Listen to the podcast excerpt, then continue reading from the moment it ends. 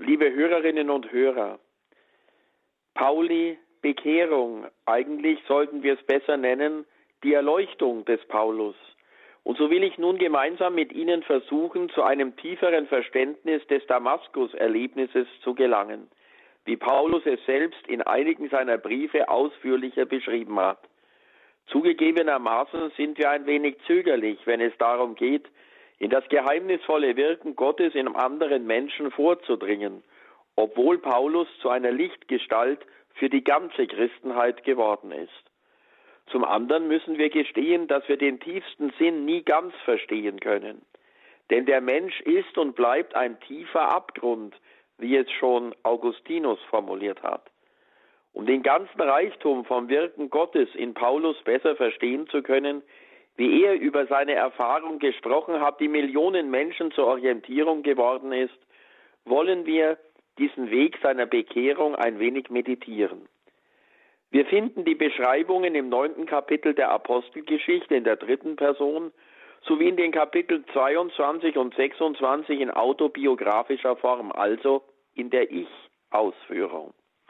Die ausführlichste und am meisten bekannte Beschreibung im 26. Kapitel weist am stärksten autobiografische Züge auf. Sie kann uns als Ausgangspunkt dienen, um zu klären, welche Fragen wir Paulus zu stellen haben und um seine Antworten zu hören, die er uns in der Apostelgeschichte und in einigen seiner Briefe gibt. Es ist die letzte Rede des Paulus in Caesarea, in der er sich vor König Agrippa verteidigt. In jüngster Zeit wurden die Reste des Herrscherpalastes dort entdeckt, eben gerade da, nahe am Meer, wo sich die Wellen über den Relikten der römischen Bauwerke brechen, da hat Paulus über sich selbst gesprochen. Ich lese Ihnen jetzt die Stelle aus dem 26. Kapitel der Apostelgeschichte vor. Ich selbst meinte, ich müsste den Namen Jesu des Nazoräers heftig bekämpfen. Das habe ich in Jerusalem auch getan. Ich ließ mir von den hohen Priestern Vollmacht geben und sperrte viele der Heiligen ins Gefängnis. Und wenn sie hingerichtet werden sollten, stimmte ich dafür. Und in allen Synagogen habe ich oft versucht, sie durch Strafen zur Lästerung zu zwingen. In maßloser Wut habe ich sie sogar bis in die Städte außerhalb des Landes verfolgt. Hier stellen sich durchaus kritische Fragen. Es ist nicht davon auszugehen, dass der Hohe Rat in der damaligen Zeit zur Rechtsprechung außerhalb des Umfelds der Synagogen Palästinas befugt war. Selbst in den Synagogen hatte er nur eingeschränkte Vollmachten, ganz bestimmt nicht zu töten. Die Ermordung des Stephanus war wahrscheinlich ein leichtfertiges Handeln als Reaktion auf einen Aufruhr im Volk, in keinem Fall aber legitimiert. In den Synagogen durften Verhöre stattfinden, sie durften Geißelungen veranlassen und bestimmte Strafen verhängen. Das war ja zuvor das Wirkungsfeld des Paulus gewesen. Die Historiker sind daher hinsichtlich des Begriffs Städte außerhalb des Landes unschlüssig.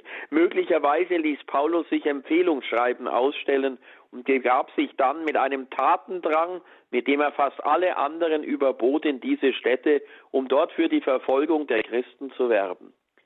In der Umsetzung dessen, was ihm richtig erschien, war er also durchaus erfinderisch. Hören wir ihn wieder, 26. Kapitel der Apostelgeschichte. So zog ich auch mit der Vollmacht und Erlaubnis der hohen Priester nach Damaskus.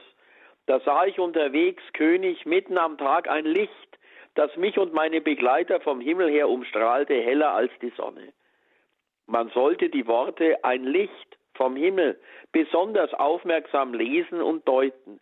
Paulus dürfte darüber lange nachgedacht haben, und kommt im zweiten Korintherbrief wieder darauf zurück, wenn er schreibt, Gott, der sprach, aus Finsternis soll Licht aufleuchten, er ist in unseren Herzen aufgestrahlt. Der Schöpfergott, der alles Licht erschaffen hat, offenbart sich ihm in einem noch strahlenderen Licht.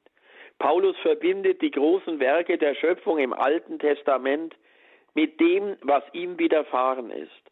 Es war eine ganz tiefe Erleuchtung, deren Quelle die Herrlichkeit Christi selbst ist, dessen Licht alles Übrige in den Schatten stellt.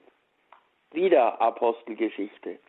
Wir alle stürzten zu Boden und ich hörte eine Stimme auf Hebräisch zu mir sagen, Saul, Saul, warum verfolgst du mich?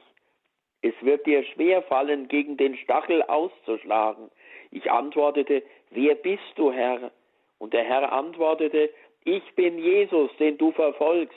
Steh auf, stell dich auf deine Füße.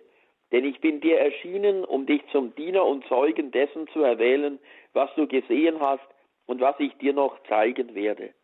Ich will dich vor dem Volk und den Heiden retten, zu denen ich dich sende, um ihnen die Augen zu öffnen. Denn sie sollen sich von der Finsternis zum Licht und von der Macht des Satans zu Gott bekehren und sollen durch den Glauben an mich die Vergebung der Sünden empfangen und mit den Geheiligten am Erbe teilhaben. Meine lieben Hörerinnen und Hörer, es geht hier nicht so sehr um Umkehr, es geht um Erleuchtung des heiligen Paulus. Deshalb, für mich persönlich, spreche ich lieber statt von der Conversio Pauli, der Bekehrung Pauli, von der Illuminatio Pauli. Gott ist erleuchtet worden. Und deshalb ist dieser Tag heute auch für uns Modell und Vorbild. Es geht um unsere Erleuchtung. Werde Licht Jerusalem haben wir genau vor einem Monat gesungen an Weihnachten. Das Licht Christi soll aufstrahlen in unseren Herzen. Und wenn wir diese Erleuchtung selber in uns tragen, dann ist es eine ganz automatische Reaktion, dass wir innehalten, stehen bleiben, in uns gehen und umkehren, einen neuen Weg suchen, der uns zu Christus hinführt. Das ist mein Wunsch für den heutigen Tag für Sie alle. Und für diesen Weg, für diese Erleuchtung und die daraus folgende Umkehr, segne Sie der allmächtige Gott, der Vater und der Sohn und der Heilige Geist. Amen.